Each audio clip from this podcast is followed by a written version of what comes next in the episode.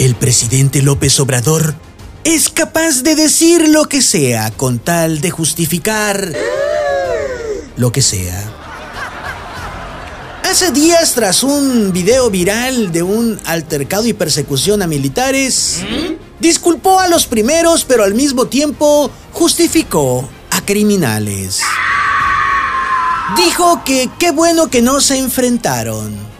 Lo que no hace el presidente es quitarle a los criminales las ganas de andar de peleoneros. Ante esto, sus defensores dicen que el presidente es un humanista. Pero para mí, más que un líder político, López Obrador no es más que un líder de culto religioso.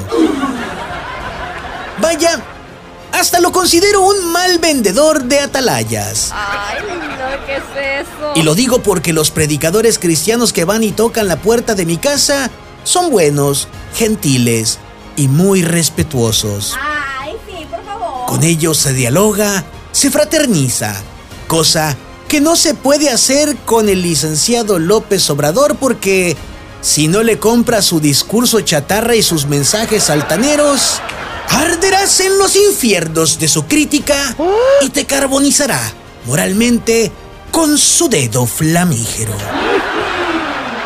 Ahora, el presidente busca por medio de los libros de texto malformar a los estudiantes mediante sus, muchas comillas, ideas humanistas, cierro comillas, a costa del conocimiento.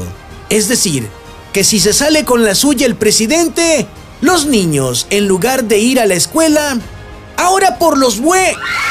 Los deseos del presidente, los niños irán a doctrina. Y así nos seguimos preguntando, ¿dónde está el sastre? ¿Dónde está ese sastrecillo valiente capaz de irle a tomar medidas al presidente para confeccionarle con entereza a su medida una camisa de fuerza?